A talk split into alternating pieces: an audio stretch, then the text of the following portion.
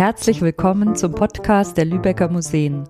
Mit uns erfahren Sie, was kulturell in Lübeck läuft. So vielfältig wie die Museumsszene, so bunt sind unsere Formate. Mal Feature, mal Interview, mal Hörstück. In dieser Podcast-Folge geht es um den Schriftsteller Heinrich Mann, der vor 150 Jahren in Lübeck geboren wurde. Er widersetzte sich früh, dachte politisch und liebte leidenschaftlich, anders als sein jüngerer und berühmterer Bruder Thomas Mann. Mit seinem messerscharfen Blick wäre er heute wohl ein gefragter Gast in Talkshows. Oder gerade deshalb nicht. Darüber diskutieren, mindestens so leidenschaftlich, drei Literaturwissenschaftlerinnen des Buddenbrook-Hauses. In seinen Erinnerungen später äh, schreibt Heinrich über sich, der Junge wollte nur fort aus Lübeck, gleich viel in welcher Art leben. Zuhälter wäre er bei passenden Umständen auch geworden. Ja, das, das, muss die Familie provozieren, sowas. Das kann nicht gut gehen.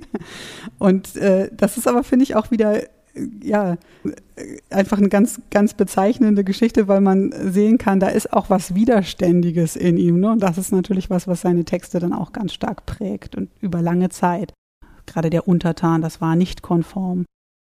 Der Untertan ist natürlich der Text der Stunde 1918, als der Weltkrieg verloren ist. Ist klar, okay, hier ist der prophetische Autor gewesen. Und darauf gründet sich der Ruhm von Heinrich Mann in den 20er Jahren.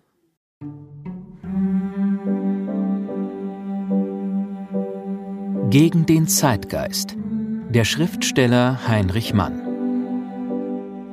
Eine Unterhaltung zwischen Britta Dittmann, Bibliotheks- und Archivleiterin und Vizepräsidentin der Heinrich-Mann-Gesellschaft. Dr. Karen Heuer, wissenschaftliche Projektkoordinatorin. Dr. Birte Lipinski, Museumsleiterin des Buddenbrook-Hauses. Konzept und Realisierung Sabine Mila-Kunz. Sprecher Christian Sänger. Musik Leon Waterkamp. Nach Madame Butterfly von Puccini. Teil 1 Ins Leben spucken An Heinrich Mann ist alles korrekt, wohlgeordnet, wie mit dem Lineal gezogen. Vom Hosenbügel seines dunkelblauen Sakkos bis zum spröden Scheitel. Das Wiener Literaturcafé stellt ihn sich anders vor, als einen der ihrigen, revolutionär, lärmend, leidenschaftlich. Anonymes Zitat aus dem Jahr 1919. Wenn man sich die Fotos von Heinrich Mann aus dem frühen 20. Jahrhundert anguckt, wirkt er ja sehr steif. Also es ist dieser sehr gepflegte Kaiser Wilhelm Schnauzbar. Eigentlich lächelt er auch auf diesen Fotos nie. Das war womöglich auch nicht angesagt auf dem Porträt. Studioaufnahmen dieser Zeit. Korrekt angezogen ist er immer. Es gibt, glaube ich, keine Fotos, wo er so ähnlich wie bei Thomas Mann im T-Shirt oder gar im Bademantel irgendwo sitzt. Ähm, es, äh, ja, es gibt tatsächlich ein Foto vom, vom Strand mit Mimi, äh, Mimi im Bademantel und er daneben im Anzug. Also es war äußerlich immer tatsächlich eine sehr korrekte Erscheinung. Ja, dieses doch irgendwie steife Auftreten, das ist eben dann doch die Herkunft aus Lübeck und aus diesem Senatorenhaushalt, denn da ist natürlich ja Vater Mann als Steuer- und Finanzsenator ähm, ist der zweite Mann im ja, Freistaat Lübeck quasi und ist insofern natürlich ja ein, eine wichtige Persönlichkeit und da hat die Familie auch entsprechend auszusehen. Ja, die ersten Jahre wurde er tatsächlich auch dazu erzogen, Nachfolger des Vaters, Geschäftsnachfolger zu werden. Man hatte eine große Firma und äh, die Erziehung lief genau dahin, äh, da einzutreten in dieses Geschäft. Ja, wenn man die Kinderfotos sieht, da sieht man ja auch immer dieses leicht muffelig guckende Kind. Auch das muss eine Bürde gewesen sein, damit aufzuwachsen. Ist ja nun 1871 geboren als erster dieser fünf Geschwister.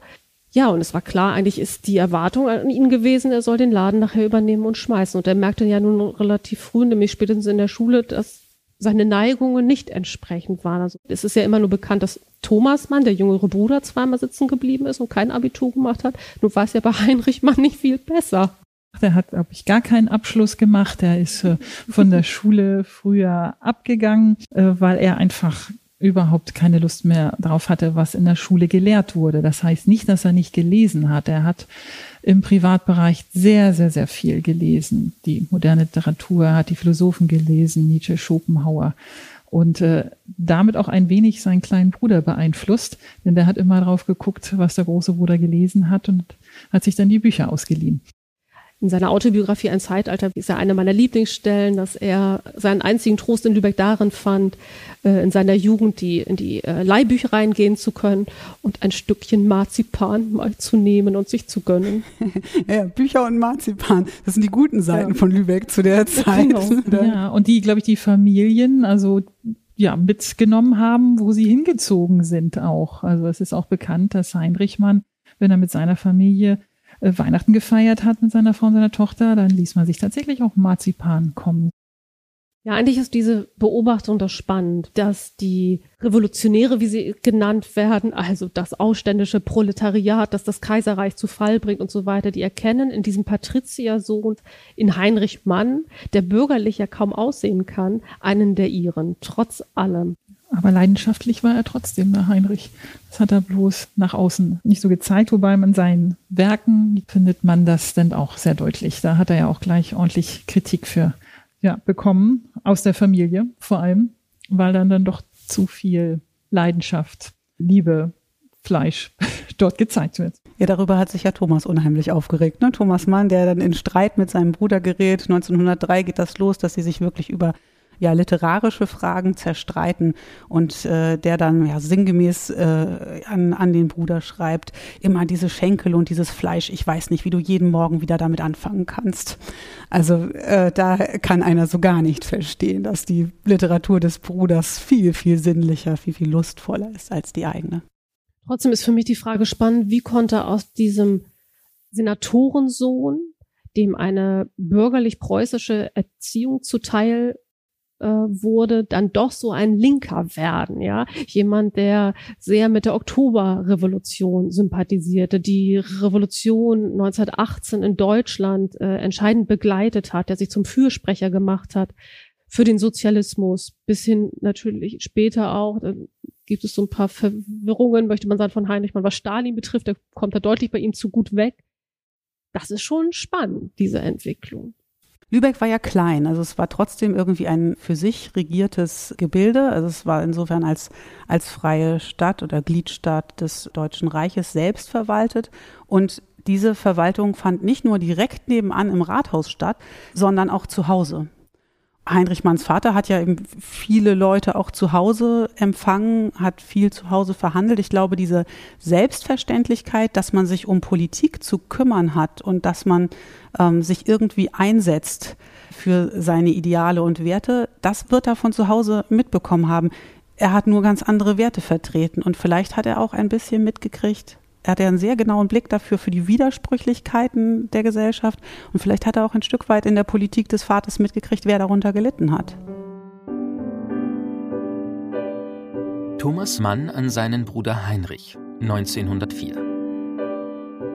Es ist ein altes Lübecker Senatorssohnsvorurteil von mir, ein hochmütiger Hanseateninstinkt, mit dem ich mich, glaube ich, schon manchmal komisch gemacht habe – dass im Vergleich mit uns eigentlich alles Übrige minderwertig ist.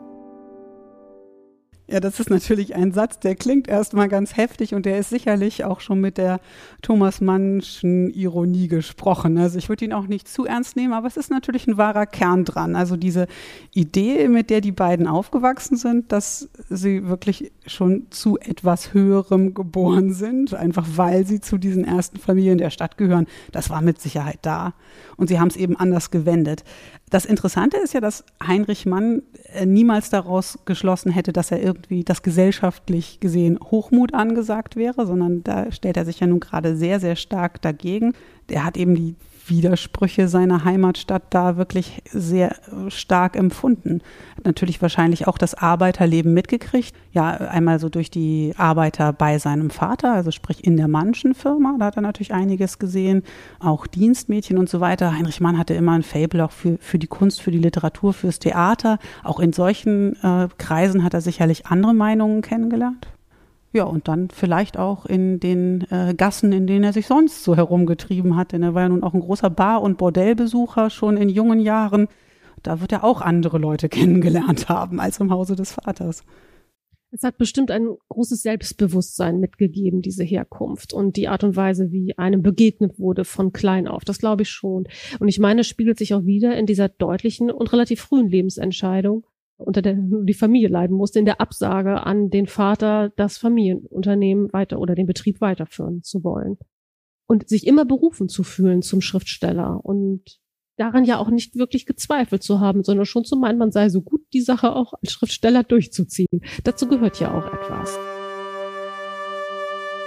Heinrich Manns Vater in seinem Testament. Den Neigungen meines ältesten Sohnes zu einer sogenannten literarischen Tätigkeit soll entgegengetreten werden. Basis seines Wunsches ist ein träumerisches sich gehen lassen und Rücksichtslosigkeit gegen andere. Ja, der Vater hatte einen Grund, sein Testament nochmal umzuschreiben. Also erstmal war er sehr, sehr krank und äh, hat insofern nochmal nachjustiert, weil er schon ahnte, das könnte vielleicht auch äh, schlecht ausgehen. Und dann äh, beobachtete er bei, seine beiden Söhne und ja, die äh, gerade für einen Kaufmann wären beispielsweise mathematische Fähigkeiten keine schlechte Basis gewesen. Das ging Heinrich Mann völlig ab nach eigener Aussage. Und dieser Wunsch, Künstler zu werden, erst Maler wollte er werden, später dann eben Schriftsteller. Das war natürlich überhaupt nicht zu vereinbaren mit dem, was der Vater da auch für seine Firma vorgestellt hatte. Firma und Familie, das weiß man nun wieder aus Bodenbrooks, wurden bei den Manns zusammengedacht. Das war das Gleiche. Es war ganz klar, dass es eine Verpflichtung war, ein Sohn der Familie Mann zu sein. Das wird Heinrich Mann als wahnsinnigen Druck empfunden haben. Und ich finde, dieses Testament ist auch wirklich hart. Sowas wird öffentlich verlesen zu der Zeit das muss keine schöne Erfahrung gewesen sein, dass da so über ihn gesprochen wurde. Also ich halte es auch für eine Kränkung. Und es ist eigentlich erstaunlich, dass Heinrich Mann sich mit vielen seiner Wünsche dann aber doch durchgesetzt hat. Also er hätte ja Kaufmann werden sollen. Und es gibt dann so einen hübschen Kompromiss mit seinem Vater. Ja, das muss man so sagen. Es gab einen Kompromiss. Er wurde Buchhändler. Ähm, allerdings, wie erfolgreich diese Buchhändlerlehre in Dresden war, die er denn da begann, das sei auch mal dahingestellt. Also auch da gab es ja dann unliebsame Nachrichten aus Dresden, die den Vater erreichten und es gab wieder Ärger. Aber für Heinrich Mann war ja das Wichtigste weg aus Lübeck und das gelang ja schon mal. Also das hat er auch gesagt, er würde gerne in irgendeine Buchhandlung eintreten, aber nicht in Lübeck. Und zumindest das war schon einmal gelungen. Und es gibt diesen hübschen Brief äh, an seinen Jugendfreund Ludwig Evers, in dem er sagt, äh, er hat auch gar kein Heimweh, äh, sondern es äh, und, und er, wollte unbedingt weg aus Lübeck und das sei kein Heldentum, es sei nur der Wunsch, äh, einmal ins Leben zu spucken. also der, der sucht wirklich Freiheit. Heinrich Mann aus Fantasien über meine Vaterstadt L, 1889. Halten Sie sich nicht das Näschen zu, mein Fräulein. Das ist nämlich kein gewöhnlicher Gestank. Das ist ein Gestank, wie ihn nicht jede Stadt besitzt. Das ist ein Millionengestank. Ich kann es zur Ehre meiner Vaterstadt sagen. Dieselbe riecht wahrhaft wohlhabend, stinkt sozusagen behäbig. Ja, das ist nicht nett, was Heinrich Mann hier über seine Vaterstadt L. Punkt, wie er es nennt, äh, schreibt. Und da steckt nun wirklich alles drin, was er auch an Kränkungen in der Schule, an Widersprüchen, was äh, Sexualmoral und was die sicherlich auch eine gewisse Ausbeutung der Arbeiter angeht und sowas, alles, was er da erfahren hat, das steckt er in diesem Text. Und gerade die religiöse Doppelmoral wird ganz stark angeprangert hier. Dieser Text, dieser, ich nenne es mal fiktiven Spaziergang durch Lübeck mit diesem Fräulein, bringt nochmal vieles auf den Punkt, was auch im Professor Unrat so an der Stadt angeprangert wird. Es ist dann auch teilweise eben sehr komisch. Also er wird sehr satirisch, aber sehr beißend satirisch an der Stelle. Und er ist eben noch keine 20. Also er hat ja durchaus das Vermögen, auch genau hinzusehen und hinzugucken und findet eine Sprache dafür. Genau, aber es zeigt auch sehr viel über die Stadt denn die Stadt Lübeck, dadurch, dass sie eine reichsfreie Stadt war und die Bürger sich die Bürgerschaft selbst gewählt haben, also die hielten sich schon für wichtig und bedeutend. Und ich wage zu sagen, äh, teilweise tun sie es heute noch. Man hielt sich tatsächlich für was Besonderes aufgrund des Status, den die Stadt Lübeck hatte. Ja, und von Katja Mann, also der Ehefrau von Thomas Mann, ist ja dann überliefert, dass es später in seinem Leben doch wieder eine Hinwendung zu Lübeck gibt. Also er redet verstärkt über Lübeck, spricht nachher auch Lübeckisch, was immer das heißt, mag vermutlich Plattdeutsch. Und er liest mhm. die Buddenbrooks wieder als großer Identifikationsroman. Das ist schon auch irgendwie anrührend, dass sich zum Schluss seines Lebens dieser Lübeck-Kreis doch wieder schließt. Ja, ein früher Brief an Ludwig Evers, da heißt es, da sagt äh, Heinrich Mann, bittet äh, Ludwig Evers darum, ein bisschen was aus Lübeck zu erzählen und das tut er und dann sagt er, ach mein liebes, albernes, altes Lübeck, das ist ihm wieder vor den Augen erstanden. Da ist er noch gar nicht so lange weg aus Lübeck. Aber ich finde dieses Liebes und Albernes und Altes, das passt schon einfach auch sehr gut zusammen. Das charakterisiert, glaube ich, die verschiedenen Dinge. Und das liebe Lübeck, das ist sicherlich auch viel das mütterliche Lübeck. Er hat eine unheimlich enge Bindung an die Mutter und äh, die steht natürlich für das andere Lübeck für ihn. Also das ist sicherlich auch äh, Julia Mann, geborene Da Silva Bruns und die Tochter eines, ja, im Prinzip Geschäftsmanns, der ausgewandert ist äh, nach Brasilien und die kommt so als kleines Mädchen dann von dort nach dem Tod der Mutter nach Lübeck, kann bis dahin kein Wort Deutsch, und entwickelt sich zu einer jungen Frau, die eben sehr, sehr künstlerisch ambitioniert eigentlich ist. Sie singt ganz viel, sie musiziert. Und das ist was, das, das sagen die Brüder beide, darauf führen sie ihr Künstler, Künstlertum zurück. Heinrich Mann in einem Brief aus Florenz an seine Mutter 1905. Liebe Mama, dass wir keine ganz sesshaften Bürger mehr sind, das kommt uns wohl zum großen Teil von dir. Und übrigens bin ich es ganz zufrieden. Man muss mit sich selbst Fürlieb nehmen und sich womöglich sogar gutheißen. Was man ja ähm, bei Heinrich Mann oft ganz erstaunlich bemerken muss, ist, wie viel der rumgereist ist. Also, dass der wirklich ein unstetes Leben hatte. Der hatte im Grunde kein festes Wohnhaus, das er über Jahrzehnte lang oder so behaust hätte.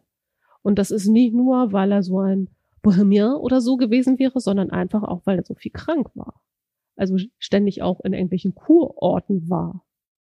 Und dann gibt es diese große Italienliebe. Ähm, er verbringt ganz viel Zeit, in, gerade in jungen Jahren, in Italien, auch teilweise mit seinem Bruder, mit Thomas Mann zusammen. Uh, und uh, zu der Zeit verstehen sie sich auch noch ziemlich gut und uh, machen auch gemeinsam Pläne für gemeinsame Werke und malen zusammen und so weiter. aber das ist natürlich auch so ein Auskosten der Freiheit. Ne? Jetzt ist er weg äh, aus Lübeck. Er erhält nach dem Tod des Vaters eine Art Pension, so eine Art Leibrente ähm, aus dem Vermögen. Der Vater lässt die Firma auflösen, testamentarisch, weil er es seinen Söhnen wahrscheinlich zu Recht nicht zutraut oder ahnt, dass sie es eh nicht weiterführen wollen. Und damit ist ihm natürlich eine gewisse Freiheit gegeben. Und das äh, wird dann ja in, in Reisen umgesetzt, aber eben auch in Kuraufenthalte und äh, in ein sicherlich recht genussvolles Leben. Ja, aber er reist aber durch Italien, um auch Inspiration für seine Werke zu finden. Die Göttinnen, ja, dafür holt er sich ganz viel Inspiration, weil Land und Leute in Italien oder der Roman Die kleine Stadt äh, ist im Prinzip ein einziger Italien-Roman. Also es ist nicht nur so, dass es sich vielleicht etwas günstiger leben lässt in Italien von der kleinen Rente, sondern für ihn ist es halt eben auch sehr viel Inspiration. Wir haben Zeichnungen aus der Zeit dort von ihm. Er geht in die Oper, hört sich äh, Puccini an. Also er lässt sich wirklich von, von der Musik, von den Menschen dort äh, sehr beeinflussen. Und das findet man auch sehr stark in den Werken zu dieser Zeit, also in den Novellen als auch in den Romanen. Von 1893 bis 1913 ist Heinrich Mann ja im Grunde ständig in Italien. Das, glaube ich, kann man so sagen. Und trotzdem beschäftigt er sich in Italien gar nicht so sehr mit Italien, sondern mit deutschen Machtverhältnissen. Und das sind nun mal die des Kaiserreichs. Ich würde behaupten, dass Heinrich Mann schon zu diesem Zeitpunkt der politische Mensch ist, der sich später in seinen literarischen Texten ganz offen zeigt. Und da ist natürlich das berühmteste Beispiel der Untertan. Heinrich Mann an Paul Hadwani, 1922. Durchweg sind meine Romane soziologisch. Den menschlichen Verhältnissen, die sie darstellen, liegen überall die Machtverhältnisse der Gesellschaft zugrunde. Die am häufigsten von mir durchgeführte Idee ist eben die der Macht. Ja, es geht ihm um Machtverhältnisse in der Gesellschaft. Und in seiner gelebten äh, Lebenswirklichkeit sind das die Machtverhältnisse des Deutschen Kaiserreichs. Es ist natürlich so, dass Heinrich Mann 1871 im Jahr der Reichsgründung geboren wird. Er ist eigentlich genau so alt wie das Kaiserreich. Also wenn sich einer äußern darf dazu, dann er, der sozusagen damit aufgewachsen ist. Er beginnt ja dann schon, also 1906 daran zu schreiben. Es gibt erste Notizen zum Untertan ab 1906, bis der dann aber erscheint, dauert zwar noch eine ganze Zeit. Und damit rutscht er nun gefährlich nahe an den Ersten Weltkrieg. In den Anfangsjahren des 20. Jahrhunderts ist er unheimlich produktiv, schreibt ganz viel und nebenbei entsteht der Untertan und ja, geht dann erstmal als Fortsetzungsroman, das war ja gar nicht so unüblich, in die Zeit im Bild, in die Zeitung und wird dort immer wieder abgedruckt. In Stückchen sozusagen, in Einzelkapiteln.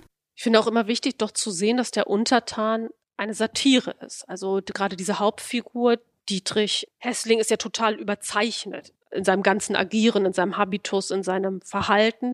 Die Satire wird hier im Untertan, glaube ich, auch als Form genutzt, um überhaupt das Kaiserreich in dieser Art und Weise angreifen zu können. Also das geht wahrscheinlich auch nur in dieser Satire, in dieser satirischen Maskerade. Und trotzdem wird der Roman ja nachher nicht veröffentlicht, als es zum Kriegsausbruch kommt, 1914. Also es gibt auch Zeugnisse darüber, wie er recherchiert hat dafür. Es gibt einen sehr hübschen Brief an äh, seinen Jugendfreund Ludwig Evers, da heißt es, in München habe ich eine große Papierfabrik und auch die Bruckmannsche Kunstanstalt eingehend besichtigt. Alles für meinen neuen Roman Helden.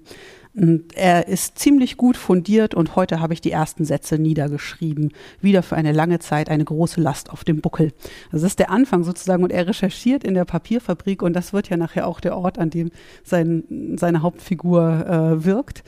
Und wenn ich mich richtig erinnere, ist äh, für Postkarten und Klopapier werden dort unter anderem hergestellt. Und schon da merkt man ja, dass, äh, dass da auch ein kräftiger Schlag Satire drin ist. Ja, nichtsdestotrotz wird ja dann sehr rasch äh, der Abdruck äh, des Textes in der Zeitung abgebrochen. Er wird ja noch gebeten, etwas zu ändern, was er ja auch tut äh, bezüglich des Kaisers, aber nachher, als der Erste Weltkrieg ausbricht, ist es schlichtweg einfach nicht möglich, ja, so eine scharfe Satire auf das Kaiserreich abzudrucken. Ja, und das ist ganz interessant. Ich habe vorhin ja gesagt, das wurde in Kapiteln sozusagen abgedruckt, aber es stimmt natürlich nicht. Äh, also die, die tatsächlich wurde es noch geändert vorher. Also die schärfsten Passagen zum Kaiser sind raus oder leicht abgeändert in dieser Vorabdruckfassung, die da in der Zeitschrift erscheint.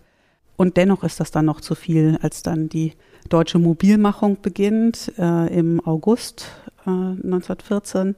Da ähm, wird das trotzdem für die Zeitschrift untragbar.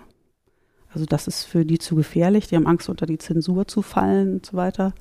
Und da gibt's auch, da ist überliefert ein sehr hübscher, bezeichnender Brief äh, von der Zeit im Bild an Heinrich Mann. Und da sagen die, im gegenwärtigen Augenblick kann ein großes öffentliches Organ nicht in satirischer Form an deutschen Verhältnissen Kritik üben.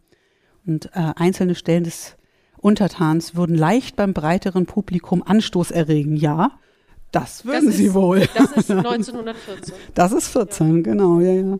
Und dann wird äh, das tatsächlich auch beendet und es wird auch nicht kommentiert. Also wird auch kein Artikel mehr geschrieben, warum das beendet wird oder so. Es bricht einfach Ja, ab. das heißt, der Leser äh, dieses Fortsetzungsromans äh, steht ohne Schluss jetzt da. Ja, der, mit Cliffhanger sozusagen. Ja, genau. Und hat viele, viele Jahre zu warten. Ja, ja, ja, wobei die Publikationsgeschichte äh, ja ganz interessant ist, denn ähm, es ist ja sehr schnell eine russische Übersetzung angefertigt worden, äh, die dann tatsächlich auch in Russland erschien. Das heißt, bevor in Deutschland der komplette Untertan als Buch erschien, gab es eine Übersetzung ins Russische. Aber natürlich ist es auch fast folgerichtig. Ne? Also im Sommer 1914 stellt sich Wilhelm II dahin und sagt, ich kenne keine Parteien mehr, ich kenne nur noch Deutsche. Es ist ja der Moment, in dem so eine deutsche Einheitsgeist beschworen wird. Und damit hat dieser Roman natürlich nicht mehr viel zu tun, der ja genau die deutsche Seele am empfindlichsten trifft. Also so etwas wie Chauvinismus, Militarismus, Imperialismus, Autoritätshörigkeit. All das wird in diesem Roman kritisiert. All das braucht man aber gerade, um das deutsche Volk in Anführungsstrichen auf den Krieg einzuschwören. Also es ist ja wirklich kaum miteinander zu vereinen. Ja, genau. Vor allem auch die Autoritätshörigkeit ist natürlich was, was Heinrich Mann auch extrem anprangert mit dem Untertan. Ja, es ist ja an dieser Hauptfigur vorgeführt, das sehr bekannte Prinzip nach oben buckeln, aber nach unten treten. Und es ist ja so scharf karikiert, dass es auch dass die Wertung auch nicht misszuverstehen ist. Also es ist klar, dass diese Hauptfigur verachtenswert ist. Das ist ja ein interessantes Erzählprinzip, ne? denn das hat er ja im Prinzip beim Professor Unrat auch schon. Da gibt's diesen, dieses Ende eines Tyrannen, eigentlich auch kein sympathischer Protagonist. Und trotzdem guckt man als Leser die ganze Zeit mit dem mit. Und das äh, hat natürlich auch was sehr Entlarvendes. Und man kann an manchen Stellen fast mitfühlen und trotzdem sieht man, das ist karikiert. Also es ist ein ganz spannender Ansatz, eigentlich auch ein ganz spannendes literarisches Vorgehen.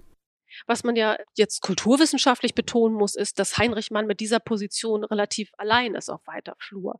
Also die deutsche Intelligenz ja ähm, ist ja durchaus pro Krieg, also lässt sich mitreißen mit dem Zeitgeist. Gerade im Sommer 1914 auch sein jüngerer Bruder Thomas Mann, wie wir ja alle wissen, ist ein Befürworter des Ersten Weltkrieges. Ja, und selbst die, die da jetzt nicht für das Kaiserreich in den Krieg ziehen, die ziehen für sowas wie Erneuerung, Fortschrittsglauben und ähnliches in den Krieg. Also das heißt, man hat ja im Prinzip auf einer breiten Basis die Zustimmung für diesen dann fürchterlichen Ersten Weltkrieg. Ja, und vor allem, dass Heinrich Mann dann auch schon sehr früh sieht, dass es in einem Blutbad enden wird.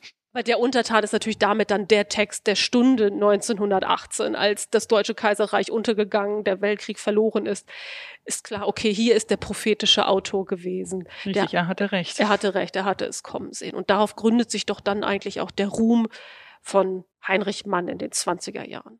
Schon in dem Privatdruck ist ja auch wirklich vorne festgehalten, wann dieser Roman beendet wurde so ganz klar irgendwo auch gemacht, dass, ein, äh, dass das ein Roman ist, der schon vor dem Krieg geschrieben ist und der nicht erst auf das reagiert, was dann alle Genau, wissen. auf das Ergebnis gewartet hat. Ja. Und äh, bis heute ist es halt sein bekanntestes Werk und es ist halt Schulliteratur. Also dieses Buch ist tatsächlich etwas, woran man politische Literatur hervorragend äh, zeigen kann, satirische Literatur hervorragend zeigen kann, was heute noch einen Wert hat. Und es gibt auch eine sehr gute Verfilmung aus dem Jahr 1951 von Wolfgang Staute. Stimmt, Staute setzt ja ans Ende des Films den Beginn des Ersten Weltkriegs. Ja, beziehungsweise eigentlich schon die Vision des Zweiten sehend. Genau, stimmt, das sind ja, ja schon Bomben, quasi Luftangriff schon, ne, das, die was ja, am genau. Ende zu sehen ist. Interessant ist, dass ja während der Entstehungszeit des Untertans äh, 1913 Madame Legros sein bekanntestes Theaterstück entstanden ist. Und äh, man könnte schon fast sagen, dass es so eine Art Gegenentwurf zum Untertan ist. Denn in diesem Drama äh, wird der Kampf gegen Unrecht dargestellt und äh, ja, für eine Menschlichkeit gegen höfische Unmoral und auch gegen kleinbürgerliche Konventionen. Und äh, das Drama spielt ja im Prinzip am Vorabend der Französischen Revolution, deren Ideale Heinrich Mann ja sehr hoch hält. Ja, und dann ein Frankreich-Drama mitten im Ersten Weltkrieg. Ja, es ist der Erb- und Erzfeind, gegen den ja. man eigentlich gerade kämpft, blutigst an der Westfront. Ja. Ganz spektakulär ist ja auch, dass Thomas Mann in der Zeit des Ersten Weltkriegs auch ein Buch schreibt. Im Prinzip ist das so eine Art gegenläufige Entwicklungsgeschichte. Äh, Heinrich hat seinen Untertan fertig geschrieben, kann ihn im Ersten Weltkrieg nicht veröffentlichen und er kommt dann nach dem Ersten Weltkrieg als Buch heraus. Und äh, Thomas Mann schreibt im Ersten Weltkrieg quasi gegen seinen Bruder an, die Betrachtungen eines Unpolitischen und merkt am Ende des Ersten Weltkriegs schon, dass das vielleicht doch etwas zu rückwärtsgewandt ist, denn der Krieg ist eigentlich schon verloren und dann äh, sind aber die Druckmaschinen schon angeschmissen und dieses Buch kommt doch heraus und es ist eigentlich eine ganz große Abrechnung mit dem Bruder und man sieht, wie er da einfach ganz stark auch auf dessen Publikationen reagiert. Also da ist wirklich dieser private Bruderkrieg und der Erste Weltkrieg fallen da quasi ineinander. Ja, sie haben im Prinzip äh, Positionen, die stellvertretend für das Denken in Deutschland sind. Obwohl Heinrich eher in der Minderheit ist, äh, muss man sagen, aber äh, es ist tatsächlich auch ein Stellvertreterkrieg. Ja, und das ist natürlich das Faszinierende. Die beiden sind nur vier Jahre auseinander, haben die gleiche Erziehung genossen, kommen aus, aus dem gleichen bildungsbürgerlichen Hintergrund, entwickeln sich aber dann politisch schon im Vorfeld des Krieges in völlig unterschiedliche Richtungen und entzweien sich ja dann über diesen Krieg so lange, dass sie, glaube ich, wie lange sind es? Acht Jahre nicht miteinander sprechen. Und dass sie wieder zueinander finden, liegt nur daran, dass Heinrich todkrank wird. Ja, es ist tatsächlich die kritischste Phase in ihrer Beziehung und es wird halt wirklich nicht miteinander gesprochen, sondern nur über Publikationen kommuniziert. Ja, und das ja oft auch verschachtelt, ne? Also so als kleine Spitzen, die irgendwo mit drin sind. Äh, Thomas Mann hat Heinrich seinen Solaressay unheimlich äh, übel genommen, ähm, weil er sich dort karikiert sah. Dann antwortet er im Prinzip mit diesen unglaublichen Betrachtungen, mit diesem langen, langen Werk. Das Heinrich gar nicht gelesen hat dann. er musste es für sich runterschreiben. Genau, aber der Begriff des Zivilisationsliteraten, was er in einer Rezension dann gelesen hat, den hat er natürlich sofort auf sich bezogen. Also da gibt's dann auch äh, nicht abgeschickte Briefe zwischen den beiden. Da sieht man, oh, da, da kocht es richtig. Ja, das ja. ist dem jeweils anderen nicht egal, was der Bruder Richtig. schreibt. Es gibt verzweifelte Versuche der Mutter, sie zu versöhnen, aber es ist tatsächlich nicht möglich. Erst wirklich die lebensbedrohende Krankheit bringt Thomas Mann dazu, äh, ja, ein Blumengruß an Krankenbett äh, zu schicken von Heinrich Mann, aber letztendlich ist es nur eine Annäherung. Also es wird auch ganz deutlich, also dass das Zerwürfnis noch nicht ganz geklärt ist. Hm. Diese Karte dazu, die ist doch so hübsch zweideutig geschrieben. Da heißt es irgendwie sowas wie, äh, nimm diesen Gruß und ich durfte ihn dir nicht vorher senden, aber jetzt sind wir ja über den Berg, sowas Ja. in der Richtung. Das kann sich auf die Krankheit beziehen, es kann sich aber eben auch auf den großen Streit oder bezieht sich auf diesen großen Streit. Und äh, Thomas Mann ähm, schließt sich ja irgendwann den Gedanken seines Bruders an und wird dann eben auch zum Verteidiger der Weimarer Republik. Das hat er natürlich von Heinrich auch ein Stück weit übernommen. Aber ist es nicht auch richtig zu sagen, dass es eigentlich Thomas Mann ist, der sich an dem großen Bruder intellektuell abarbeitet und Heinrich Mann agiert eigentlich emanzipierter? Ja, ich glaube, das kann man schon so sagen. Thomas Mann arbeitet sich ja auch sehr stark an dem Schriftstellerbild dahinter ab. Ne? Er, äh, er hat das Gefühl, er will sozusagen der rein ästhetisch Schreibende sein. Ähm, er kommt mit diesem, dieser Idee des politischen Schriftstellers nicht klar. Äh, Heinrich Mann hingegen sagt äh, in, in einem Brief an, äh, an Worringer zum Beispiel ganz klar, Literatur und Politik haben den gleichen Gegenstand, den Menschen. Und äh, für ihn sind das sozusagen zwei Mittel ähm, mit dem gleichen Ziel. Ja, Heinrich, man kann sich gar nicht vorstellen, dass man sich halt eben unpolitisch verhält, gerade in so einer Zeit, und dass man sich halt eben nur äh, auf das Ästhetische zurückzieht und überhaupt nichts sagt. Das ist für ihn undenkbar. Und so einfach ist es ja auch nicht. Ich meine, Thomas Mann schreibt hunderte Seiten Betrachtung eines Unpolitischen und unpolitisch ist das ganz, ganz sicher nicht, was er da schreibt. Man kann sich ja nicht nicht verhalten. Ja. Ja. ja, ja, und das Problem ist nur, dass Heinrich dann doch immer recht hatte, politisch gesehen. Tatsächlich, das politische Geschehen hat Heinrichs Meinung immer bestätigt. Ja, Mhm. das stimmt. Das war die erste Folge von Gegen den Zeitgeist der Schriftsteller Heinrich Mann. In der nächsten Folge geht es weiter mit Heinrich Manns Frauen, seinen politischen Träumen und dem Leben im Exil.